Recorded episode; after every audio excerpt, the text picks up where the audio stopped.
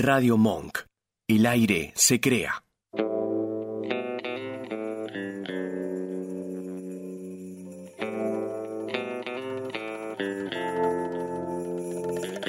No digas maybe.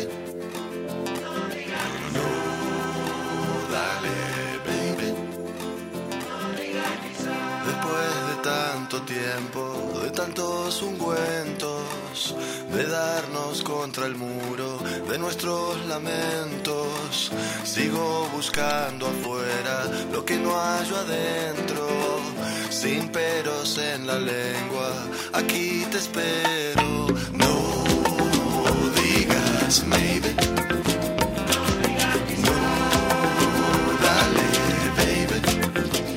Bienvenidas y bienvenidos a esto que es Sin Peros en la Lengua, el programa que te acompaña todos los miércoles de 18 a 19 horas, donde ponemos la cultura como centro de la escena. Mi nombre es Natalia Mutilva y ya mismo voy a presentar a mi amiga, a mi compañera y la persona que sabe curar el ojeo. Así como escuchaste, Virginia Paleta. Y el empacho, ¿cómo Y el empacho, ¿cómo va? andás? Bien, todo bien. ¿Van de la mano el ojeo y el empacho? Generalmente sí, generalmente el que te cura el ojeo te cura el empacho y el hígado y todo eso. ¿Podemos acercarnos a una definición? Primero saludo abajo que lo veo por ahí detrás del vidrio, ahí en los controles, medio pulpo, ¿no es cierto? Para mí son los pulpos, los, los operadores, eh, esa figura eh, acuática, ¿no es cierto? Bien. Eh, decía entonces, en relación al ojeo, eh, ¿alguna definición eh, que, nos puedan, que nos podamos acercar en relación al ojeo? ¿Qué es el ojeo? Así me puse Eh, medio... En realidad eh, se académica. supone, se supone, Sí, recontra esa cortina, dale. Porque cuando me lo Es- dijiste, sí, claro, es- viste cuando te dicen, ay, me duele la cabeza, te ojearon. Se supone que es gente que tiene eh, la mirada muy fuerte Sí. y que es capaz de, eh, con su mirada fuerte y energías, Sí. eh, producirte algún cierto alguito en el, en el cuerpo. No, no me quiero ir a la parte brujeril, digamos, quiero hacerlo lo más tranqui posible, pero sí, que- o que tengan malas ondas, malas energías Bien. y esas malas energías te provoquen algún dolor corporal que generalmente es dolor de cabeza. y habías nombrado eh, el empacho también. Como... El- el empacho, sí. Eh, ¿Vienen de la mano de alguna manera? No, en, reali- realidad, de- según lo pero que dicen lo- las, las abuelas y demás, eh, es cuando comes mucho y mal.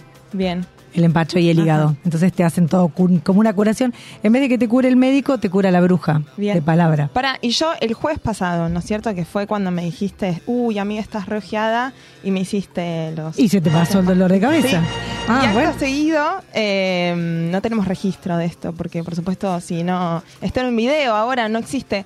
No existió, digo, pero mm, eh, al eh, acto seguido que me curaste el ojeo, empezaste a bostezar de una manera como que la, la energía eh, Claro. fluyó, digamos. Sí, en realidad es eso. Yo te absorbo tu mala energía y, la quedás. No es buen no, no me la quedo, no me la quedo en realidad, porque se transmuta la energía. Mm, La energía se transmuta. ¿Viste la película vos? eh, me parece que era Milagros Inesperados. seguro que no. No. Ah. Porque, no, no, muy linda película. Bien. Pero había uno que, media fantasiosa igual, pero que es como que absorbía la, la, la mala energía o el daño o la enfermedad de una persona. Es muy buena película. Bien, me la anoto, justo con las, todas las Eh, películas no, que me no te la voy a que- espolear, pero eh, más o menos era así. Se supone que la persona que, que cura con, con las energías no debe quedársela. La energía se transmuta, Ah, se sí, transforma. bien. Básicamente, es- es eso sí es científico. La Sí. energía se transforma. Eh, Bien. Entonces, ¿por qué no debería, no deberíamos usarla para, para esas cosas, no es cierto? Sí, por supuesto. Sí, sí, sí. Sí que sí. Por la, por la- Bien, quiero... pasamos de lo científico a lo no científico, Sí. así como no Ah, importa. sí, en un abrir y cerrar de ojos. es Olvídate. creer. Sí. Es creer. A veces es efecto placebo, creo yo también. Eh, yo igual recreo en esas cosas. Las pero energías. en las energías y- demás. Pero también es efecto placebo. Si yo te digo te curo, Sí. te sí. curás. El placebo es un buen eh, nada, concepto. Sí. Está, está bueno. Sí, pero bueno. Em, quiero dedicarle entero este programa a mi hermana mayor que ayer se quebró tres deditos del pie, así que le mandamos Eso no lo puedo curar de beso, palabra. Un abrazo. Eso no se cura, o sea, ahí es... eh, directamente Ahí- a la a ahí la entra- medicina. entra el médico y el yes- y el sí. yeso.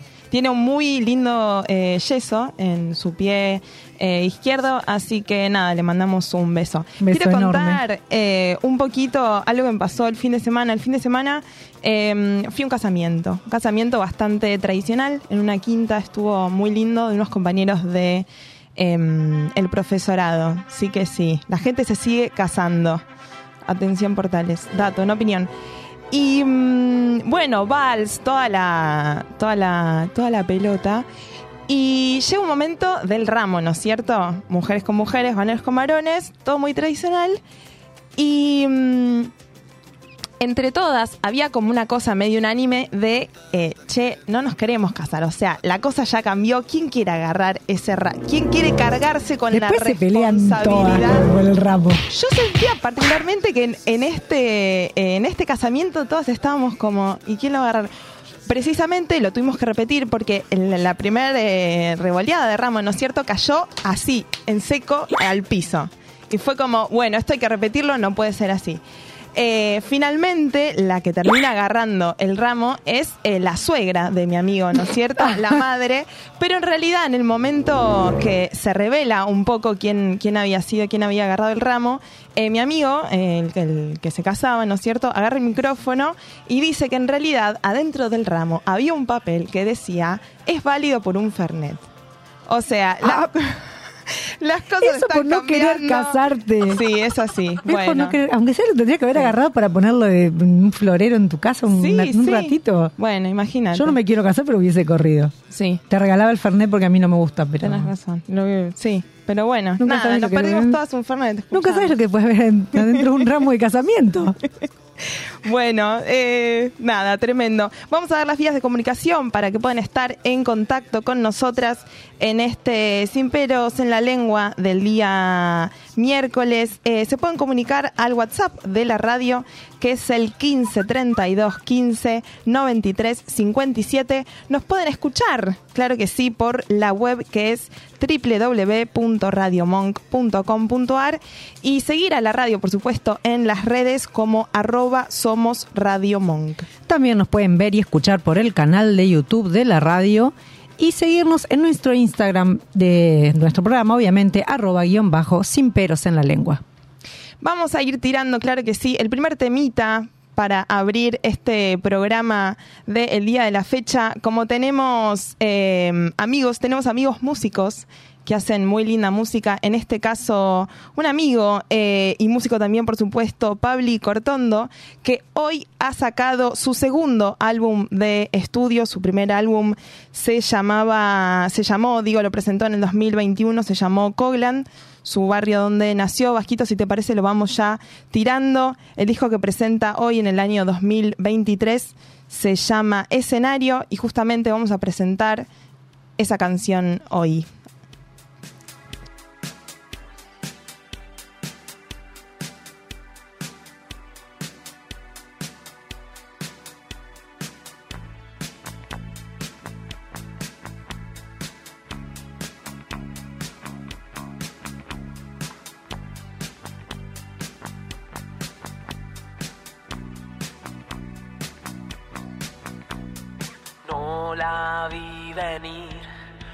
Comí la curva sin saber. Estaba en otro lado, no lo pensé, yo nunca lo creí. Vamos otra vez, tirando de la cuerda me encontré. Estoy descontrolado, me desperté y ya me quiero ir. Escenario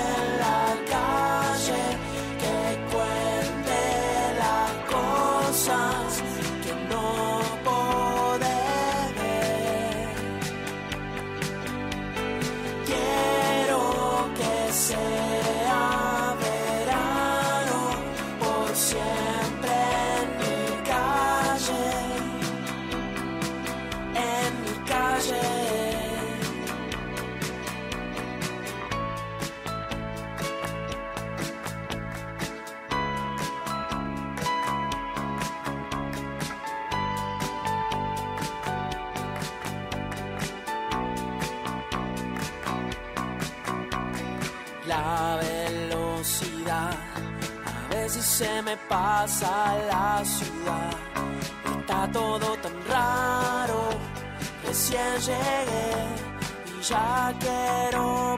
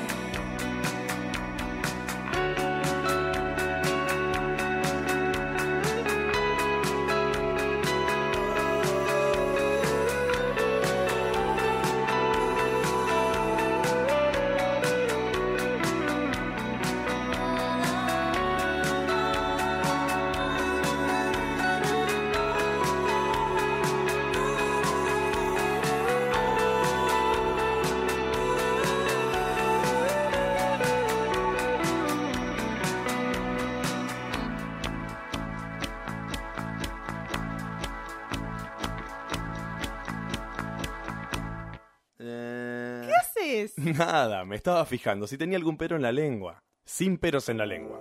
Todos los miércoles por Radio Monk.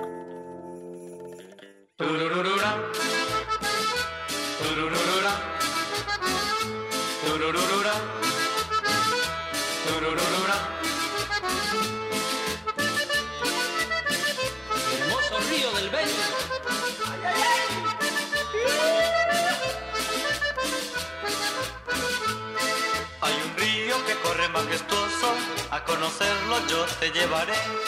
Hay un río que corre majestuoso, a conocerlo yo te llevaré. Nah, no, no, no supero este tema, es impresionante. La sonrisa que me da Río Mamoré. Escúchame, Biribiri, ¿llegaron mensajes al chat de YouTube de Radio Monk? Obviamente llegaron mensajitos. Tenemos a Olga que dice, hola niñas, buen programa, gracias por los niñas. Hola, Na- Olguita. Nati puede ser... Vos yo. también. También, soy una niña sí. del corazón. Sí, vení. Soy vení, una vení. niña, una niña de corazón. Graciela Rubín, hola chicas, acá estamos como siempre acompañándolas con un matecito también. Muy sí, bien. eso, Chin, eso no, chin, claro no se discute sí. el chinchín del matecito. Y Juliana Mutilva, buenas, buenas, acá con un matecito. Todo el mundo con mate, muy bien. Sí, el Team Café quedó como ya otra Gracias parte. por hacernos más divertidos los miércoles a la tarde. Corazoncito rojo y manda las escucho. Besos a todas por estar ahí del otro lado. Gracias por esos mensajes. Compartimos mate. Sí, claro, estamos ahí. Estamos la- mateando. la mateada. Falta que te dé más mate, ¿no es cierto? Sí, en realidad sí, pero bueno, hoy dije, no la voy a pelear con el tema del mate. Voy a ver cuánto aguanto. Capaz que aguantaba tres minutos más y te, peleaba. Pero Bueno. vengo re bien, ¿viste? Sí, Estoy, estoy- la estoy verdad. yendo muy buena con- contigo. Bueno, quédense del otro lado que hasta las 19 hablamos sin peros en la lengua. Río Mamoré, que me sepa besar. Río Mamoré, regálame tu hechizo.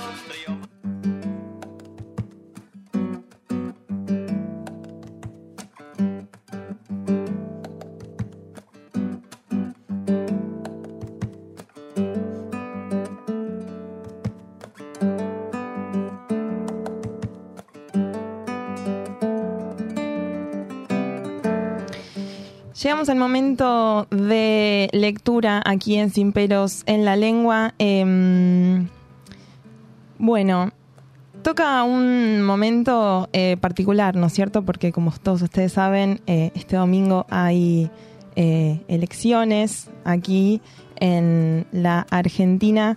Em, el domingo hay elecciones, decíamos, y em, desde aquí, desde Sin Peros en la Lengua, em, estamos convencidas de que eh, tenés que ir a votar. Tenés este que ir a votar, Domingo. sí, sí. Además, el 22 de octubre es el Día Nacional del Derecho a la Identidad y aquí queremos traer en el día de hoy un fragmento de algo que desde el Ministerio de Educación eh, realizaron una eh, colección titulada Ovillo de Trazos.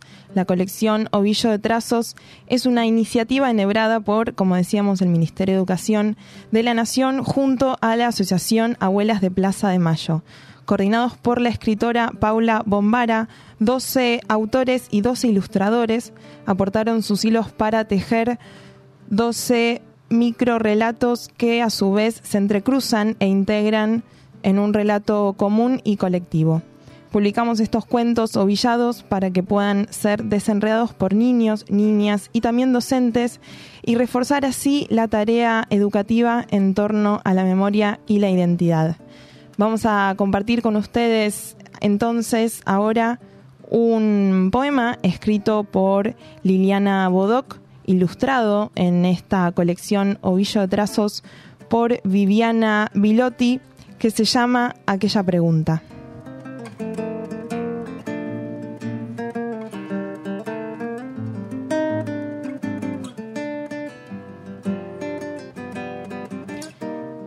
Dice aquella pregunta de Liliana Bodoc. ¿Cómo es posible que siga amaneciendo? Nos preguntamos cuando no volvieron. En verdad, amanecía como si tal cosa. La gente se alarmaba por sus pequeñas grietas. Controlaba como si no hubiese agujeros en sus bolsillos, ni ventanas abiertas en sus almas. Pero el tiempo, que de tonto no tiene ni un solo pelo, nos enseñó que era al revés, exactamente al revés de nuestro primer llanto.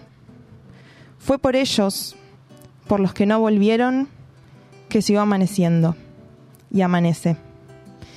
Abuelas ya encontró 137 nietos. Si naciste entre 1975 y 1983, puedes ser uno de esos nietos y nietas que aún faltan encontrar. Si tenés dudas sobre tu identidad, llama a abuelas. El número es 43840983. Y el domingo, anda a votar para que estas cosas no pasen nunca más.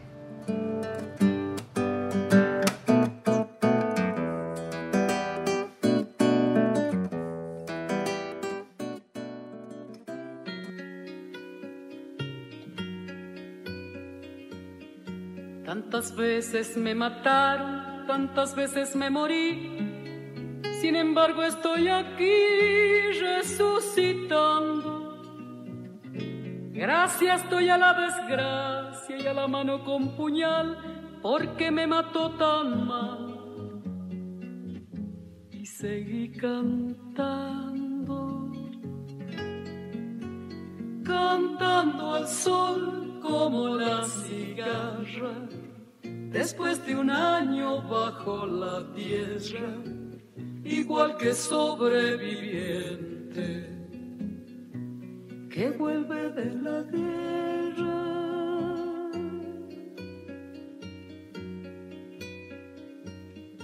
Tantas veces me borraron, tantas desaparecí, a mi propio entierro fui sola y llorando. Hice un nudo en el pañuelo, pero me olvidé después que no era la única vez. Y seguí cantando,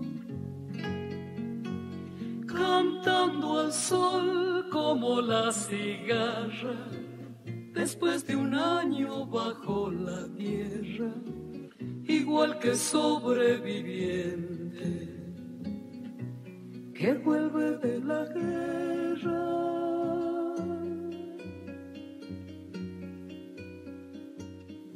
Tantas veces te mataron, tantas resucitarás, tantas noches pasarás desesperando.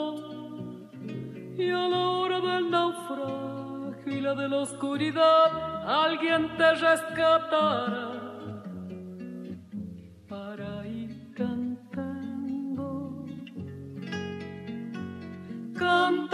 Al sol como la cigarra, después de un año bajo la tierra, igual que sobreviviente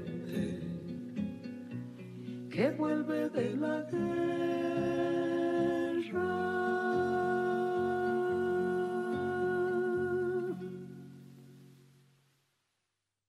Sin peros en la lengua, de 18 a 19 horas, por Radio Monk.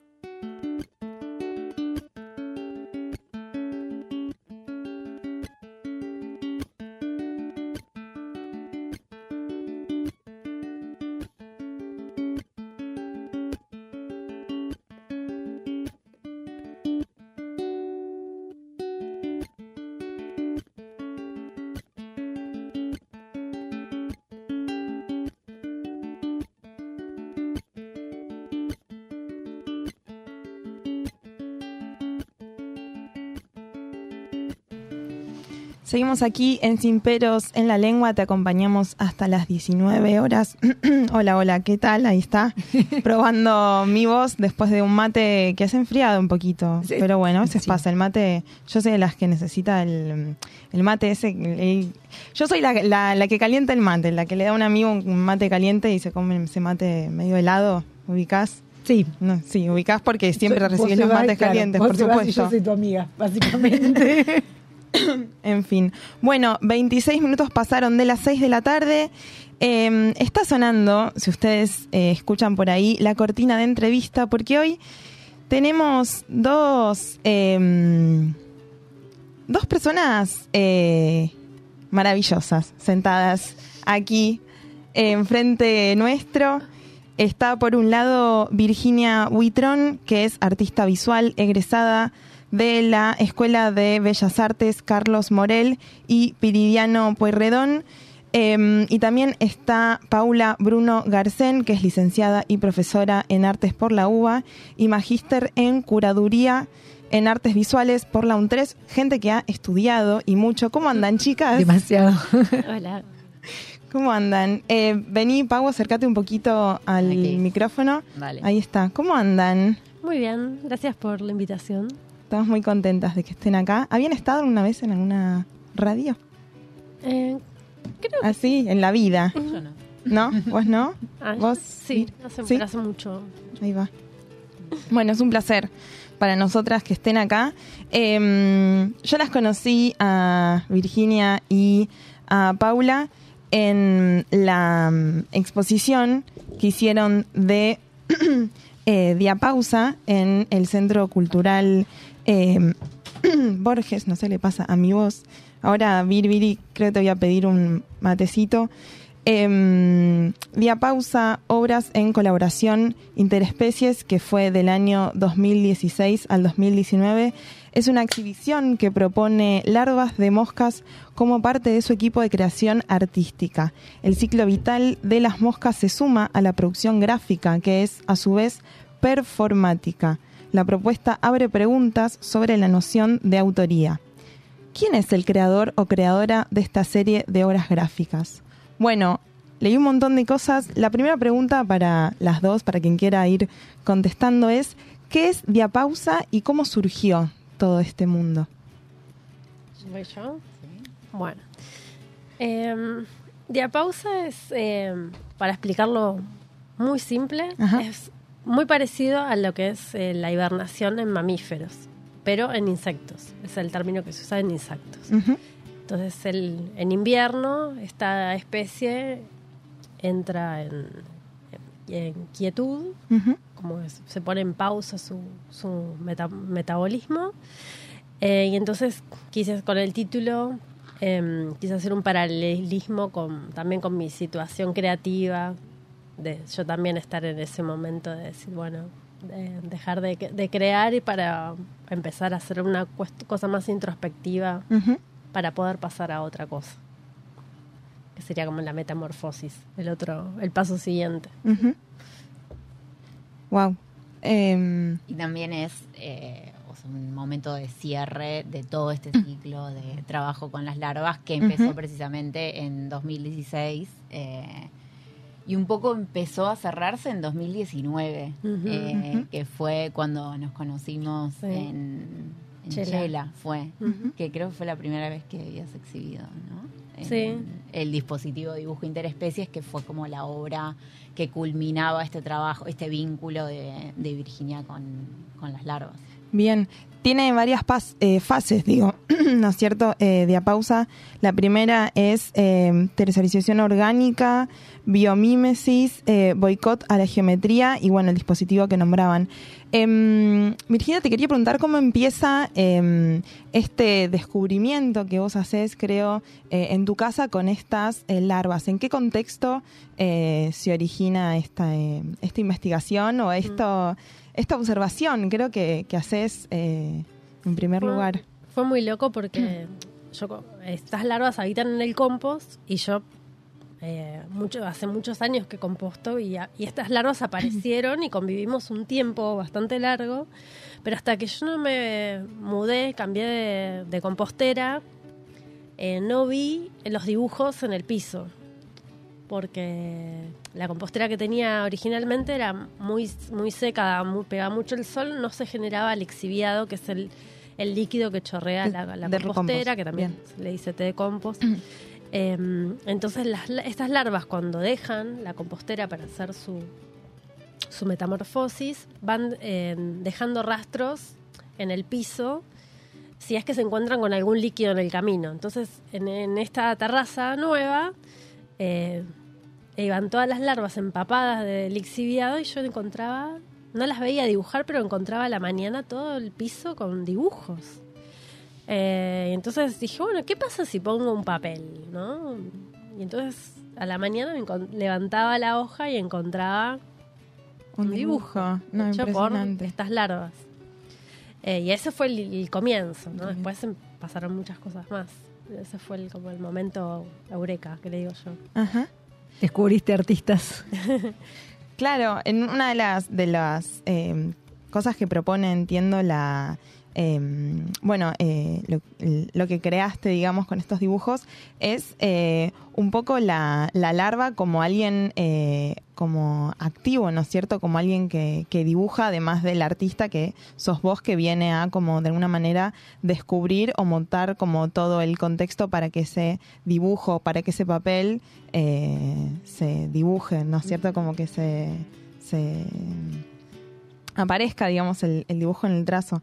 Em, ¿Cómo es tu relación con eh, las, las larvas o los insectos como desde pequeña? Antes lo habías, eh, te- habías tenido como relación y cómo fue ahora encontrarte con, con ese eh, compost también eh, activo. Eh, bueno, cuando era niña, yo nací en Quilmes, te- viví mucho tiempo en una casa con, con jardín. Y como había una sola tele y mi hermano era más grande, no me dejaba ver la tele, yo pasaba mucho tiempo en el jardín. Eh, y me pasaba entre las plantas, los, los bichos, ¿no? juntando caracoles, eh, matando hormigas. Siempre fui muy cruel con las hormigas. No las apretabas para, viste que antes la ponías en un, en un cosito de nylon, decía que si las apretabas un poquito las escuchabas gritar. Ay, Nosotros no. hacíamos, es- No hacíamos sabía eso. eso. Ay, no. Cuando era chiquita te decían, si vos la agarrás y las ponías en una bolsita de nylon, en un papel y te las ponías cerca del... Yo no me acuerdo alguna vez si la escuché. Eh, no las mataba, Sí. pero te decía Pero que las si vos, las, como que, si vos las, las apretabas un poquito... Yo creo que lo, ha- lo hacían, pero viste que todos los chicos son medios Y malos sí, con los hay insectos. como una, una cuestión ahí de un poco sádica o O eran, ahora no sé si son ¿no? tanto. pero ver Mm. hasta hasta el límite hasta Sí. dónde se Ajá. podía o como el ay si cortas la lombriz eh, se- que Sí. son dos pone lombriz ¿no? Sí, le sacás las alitas a la vaquita de San Eh. Antonio para que no huele, todas esas cosas. Ahora Ay, no sé eso si lo siguen, pero yo... No, sí. Bueno, sí, sí pedía deseos con las vaquitas, eh, las babosas pobres, he gastado paquetes de sal a lo loco. Eh, horrible, horrible. Eh, perdón. ¿No? Eh, perdón, les pido perdón a ellas. No, pero sí es cierto. Eh, ahora me da un- no, no, ahora pienso que ayer en la noche tiré cáscaras de naranjas para que las hormigas coman eso y no me coman Ajá. la huerta Sí. y estaba lleno de babosas. Y yo digo, en otra época yo las hubiera sacado y ahora es como que digo, ay, mirá, le estoy comiendo las, El las cáscaras. bueno. Eh, y me acuerdo mucho de los bichitos de luz. Amaba a cazar bichos de Ay, luz. qué cosa que ahora hermosa. no. No hay, no se O ve sea, tanto. Los, juntábamos para verlos nos- en frasco y verlos en otro lado. No sé, después los soltaban. Pero, pero sí, muy bichera ya de, niña. Eh, después tuve una etapa muy tecnológica, muy, de, muy de computadora, que esa no me conociste. Hasta que, que volví a la, a lo- y me sentí muy bien con, cuando empecé con esta obra porque digo, ay, me siento como cuando era niña. Entonces digo, creo que voy bien. Si estoy que si me siento jugando como una niña con el arte, creo que voy bien. Y algo que creo que define Paula, creo que en un texto que, que pude, al que pude acceder, eh, te quería preguntar, eh, Paula, en relación a cómo es eh, el proceso de eh, curaduría, creo que se dice así, en relación a una obra eh, de arte y también, por otro lado, un término que no sé si lo definiste vos o lo definió Virginia, en relación muy interesante a esto de la larva como una mm, como un ser eh, no aragán, ¿no es cierto? No vago, sino totalmente lo contrario, un ser vivo súper activo que nos regala todo esto. Sí, bueno, este mm, lo que pasó en la en la exhibición en el Borges fue como un trabajo eh, un diseño, una iniciativa de Virginia, eh, las decisiones sobre el, eh, el montaje de la obra y el acompañamiento fue una investigación curatorial eh, que nació en realidad, y por eso eh, también nos conocimos en 2019, que fue la investigación de mi tesis maestría en curaduría, eh, que tiene estas partes, eh, que es una investigación, en este caso de fue de cinco artistas y una de ellas fue el ciclo de trabajo de Virginia con las larvas, y luego un proyecto curatorial eh, que tiene que ver con eh, de qué manera volcar un concepto, una, eh, una reflexión sobre cierto grupo de obras artísticas o producciones en un espacio. Pensar en, en ese lugar donde esas obras iban a, eh, a ubicarse.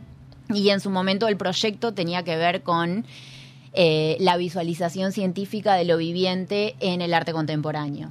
Eh, y le- la, la pregunta en, específicamente sobre la- el proyecto de Virginia con las larvas era de qué manera ella hacía un movimiento de la tradición de visualización científica de insectos, donde un científico observa comportamientos, en este caso de las, eh, la especie que trabaja Virginia, la Ujú. Hermetia luchens, Sí. eh, las dibuja. Buen nombre, se eligieron las señoritas. sí. Eh, y eh, ilustra y redacta a partir de eso o incluso genera un hábitat para observar ese, ese evento. ¿Y qué hace Virginia?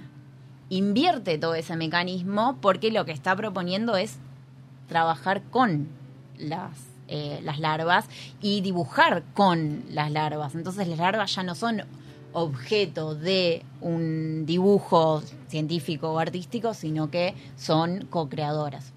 Este, y por eso también revierte esta idea de larva como Aragán, que creo que había sido Diego Guerra, que en algún trabajo de los primeros de tercerización orgánica había hablado de, eh, de cómo se revertía la idea de, de la larva como Aragán, cuando en, en- en la obra de, de Virginia las pone, las pone a trabajar y, a, y a, bueno, en algunos casos también imitar el trabajo que, que hacen ellas. Estamos hablando con Virginia Huitrón y también con Paula Bruno Garcén en relación a eh, la obra Diapausa, obras en colaboración interespecies. Em, ¿Alguna pregunta en relación a esto? Creo que les hice cuando nos conocimos en el Borges, en relación a, em, bueno, cuando empieza, creo que queda medio, eh, bastante claro en relación a cuando la larva comienza este trayecto sobre la hoja, pero ¿quién decide cuándo termina esa, esa creación? ¿Es cuando vos, en este caso Virginia, eh, de alguna manera retirás la hoja, entonces le propones a la larva que salga de la hoja? ¿O cuando se queda sin ese líquido? ¿Cómo es ese, eh, ese proceso medio de, como de creación en el, en el constante? Eh, bueno, como la... Yo lo- trato de intervenir lo menos posible, entonces siempre como los papeles y todo están siempre en- como en su hábitat o en el lugar donde circulan. Y mm, cuando, cuando ellas salen para hacer su, su pupación, pasan por la, por la hoja y cuando se van, se van. Perdóname que te interrumpa, ¿qué Sí. es pupación? Em, O, eh, es que, bueno, la pupa es como el capullo, El capullo. de la mariposa y entonces eh, ese es el, el periodo donde hace la metamorfosis, que pasa Ajá. de larva a ser pupa, queda dura y ahí eh, se transforma en mosca. Bien. Entonces ese, ese capullo se abre y sale la mosca. Entonces, bueno, es toda esa... La que dibuja sería la prepupa.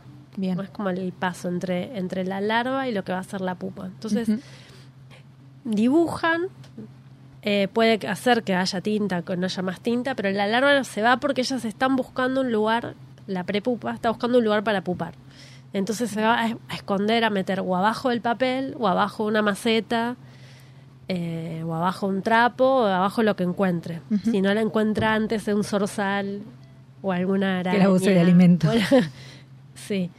Eh, pero Sí. puede pasar que ese dibujo, por ahí, no sé, hay tres larvas, o, o me- a mí me da la sensación de que podrías continuarse, espero a otra sesión, dejo que se seque y bueno, y um, lo pongo otro día cuando haya otra generación de larvas. Que bueno, el dibujo grande del Borges, Sí. que eran dos paños grandes, ese eran de dos o varios días. Y tienen distintos niveles de tonalidades de, de marrón porque el líquido también va variando. Si llueve, se diluye más. eh, o hay, a veces está más espeso porque, no sé. Y hay unas pequeñas líneas también, ¿no? De ratos que no sé de, eh, con qué tienen. Esas, Sí, esas linitas que me encantan eh, son las. eh, la- las larvas tienen el, el cuerpo acanalado parecido al bicho bolita. Hmm. Entonces, cuando van arrastrándose, van haciendo una fricción. Entonces, eh, van cayendo las gotas en el papel. Y a medida que se quedan sin tinta, se van notando esos puntitos. Porque es el, el traspaso, como digamos, de una. No sé, uno sabría decir cómo se llama. Estoy eso tratando de imaginarme toda la escena, yo estoy reconcentrada. Bueno, Es mientras van escuchando la entrevista pueden eh, observar estas eh, imágenes de los dibujos que hicieron las eh, Hermetias. las hermetias. Ah, o- se llaman también larva soldado, no me gusta. mosca soldado negra.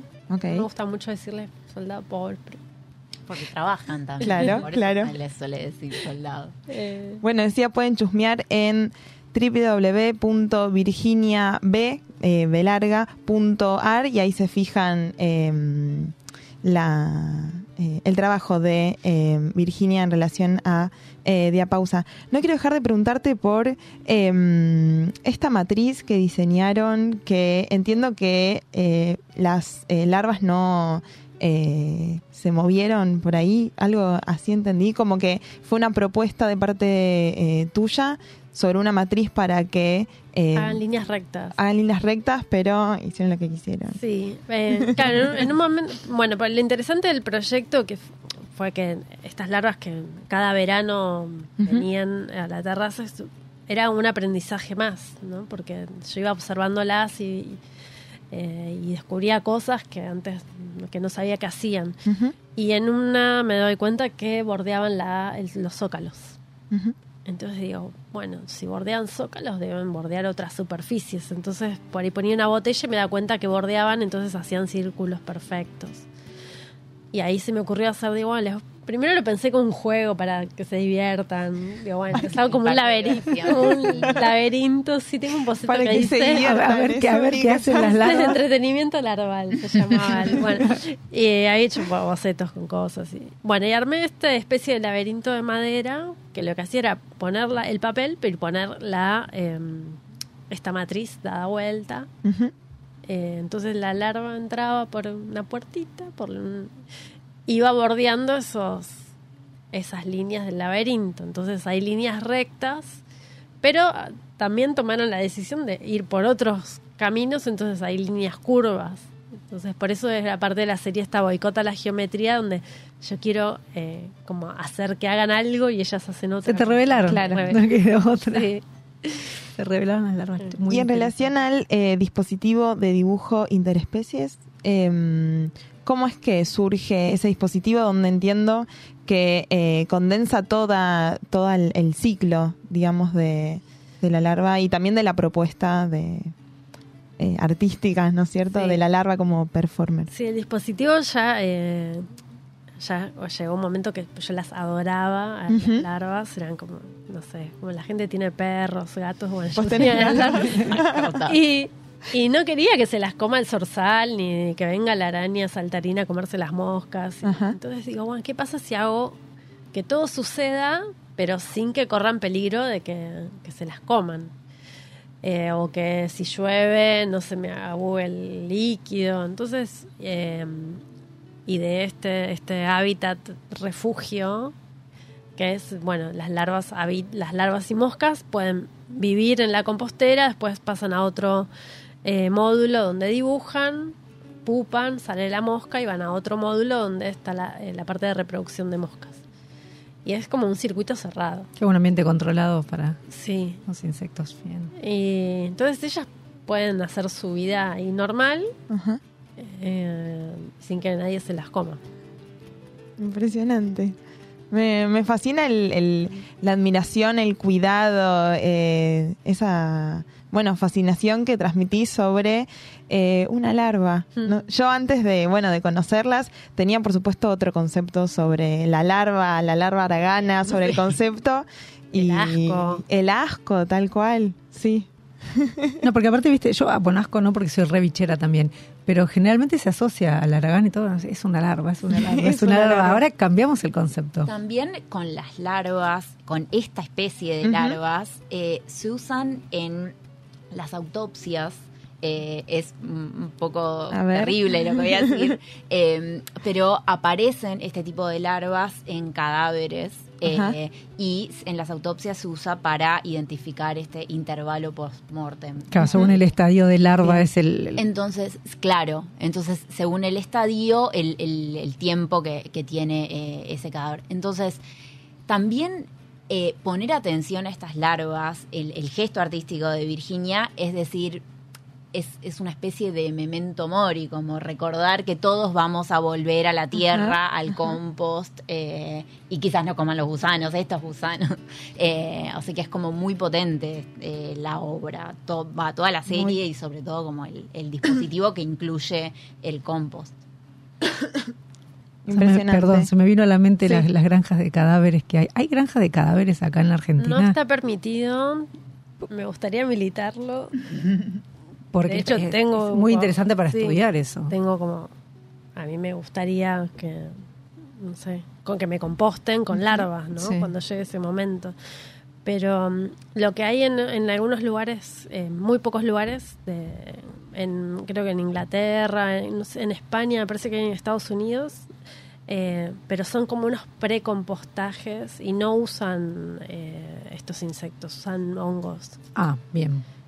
Eh, Sí, yo algo había y- escuchado, y pero te no- meten no en unas demasiado. cápsulas y hacen. Pero después hay otros eh, cementerios que tienen como sí que no usan cajones, pero bueno, eso acá no está permitido. Es una ley muy vieja, ¿no? En todos, porque bueno, los cementerios que, que surgen un poco con, tengo entendido, con con la peste en Europa, Claro. ¿no? Como, eh, Por el habría- concepto de la contaminación. Habría que rever ahora Exacto. todo eso. Sí, porque en definitiva es volver a la tierra. Claro. Bueno, y antes de, de despedirlas, eh, ¿ahora en qué estás eh, trabajando, investigando, observando? Eh, Algo así como... Le brillaron los ojos. de naranja, Mirá, mirá ¿puede cómo le, ser? brill- le brillaron ¿Nos los vamos ojos. a poner a, a comer naranjas todos? Eh, sí, bueno, ahora te- tengo esa hora expuesta con naranjas en, en un, en un salón, eh, que es una hora que, bueno, esa es, es bastante nueva, pero bueno, como que vengo trabajando con, con, con las cáscaras de naranja hace un tiempo. Eh, sigo trabajando con lo natural, pero todavía estoy, estoy en un momento muy introspectivo en el taller, eh, sin mostrar nada de lo que estoy haciendo. No sé bien qué estoy haciendo, Bien. pero Hay un momento donde uno, Sí, nos- donde sí. uno Esto que está- hablamos de la diapausa, Ajá, bueno, estoy ajá. como todavía, no estoy lista para la metamorfosis. Bien. Ay, me Estás dentro de la pupa. Estoy en la pupa todavía. Bueno, piensen después, en un momento, si utilizan el término larva, ya no va a ser igual.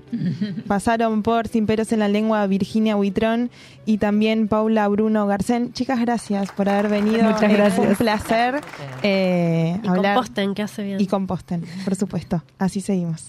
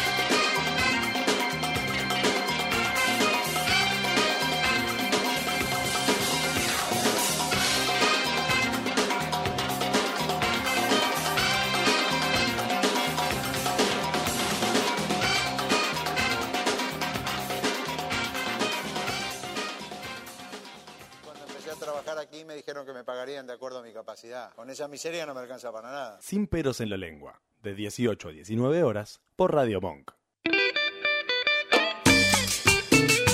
Suena la Delio Valdés después de la entrevista a Virginia y Paula. Hemos cambiado rotundamente en un ángulo de 180 grados eh, el término sobre la larva, la naturaleza, el compo. Chiques, composten. Es un cambio. Eh, es un cambio de Sí, vida, sí, por supuesto. sí, se hace, Como se uno hace. recicla y separa los residuos, composta. Así. Hace- hacemos todo eso. Todo eso hacemos. Todo eso. Suena la Delio Valdés y se viene eh, la agenda en Sin Peros en la Lengua. Sí, pasamos unos mensajitos. Primero, Dale. Olga dice, quiero mandar un, una felicitación, porque no se saluda antes, eh, a mis gemes que mañana cumplen 50 y no se cumplen todos los días. Esa. Así que mandamos la felicitación y manda- mañana decimos lo otro. Maju escuchando, geniales las cuatro. Y Eduardo Rubín, aloja, manejando, escuchando. Esa, Espero que les haya gustado la entrevista sobre las larvas. Sí que sí. Impecable. Del otro lado, sí. Y vamos, damos un poquito de, de la agenda. Eh, a ver, el 23 del 10 es el cumple de Charlie. Entonces, a las 19 horas en Coronel Díaz y Santa Fe están invitando a juntarse para cantarle el cumple y para pedir que se viralice el tema de que la esquina se llame Esquina Charlie García. Esto lo organiza el, el Fans Club de Sui Generis. Así Sui es. Generis Fans Club. También tenemos un, el Teatro Tinglado. Del otro lado se llama la obra. Está los miércoles a las 21. Mario Bravo 948. Y reflexiona la obra en tono de parodia sobre la diferencia de clases sociales a través de, las de los personajes y de sus historias de vida. Eh, hay más, más obritas, hay, hay de todo. Lo, lo- lo vamos a subir al, al Instagram. Lo vamos a subir al Instagram Pueden de- verlo más tranquilitos. Claro que sí, de arroba guion bajo sin peros en la lengua. Bueno, eh, programón, amiga, en el día eh, de hoy em, estuvo Juliana Mutilva en el diseño del logo, Agustín Pedroso en la artística, locución y separadores, el querido Vasco en la operación. Gracias, Virginia Paleta. Gracias, Natalia Mutilva. Los dejamos en compañía de Perro Lunar a cargo de Gonzalo Juani y este Es el pie para retirarnos. Todo esto, todo esto es, todo esto es, todo eso se, eso se tostó, se, oh, ¿qué es esto? ¡Ajá! Esto es todo.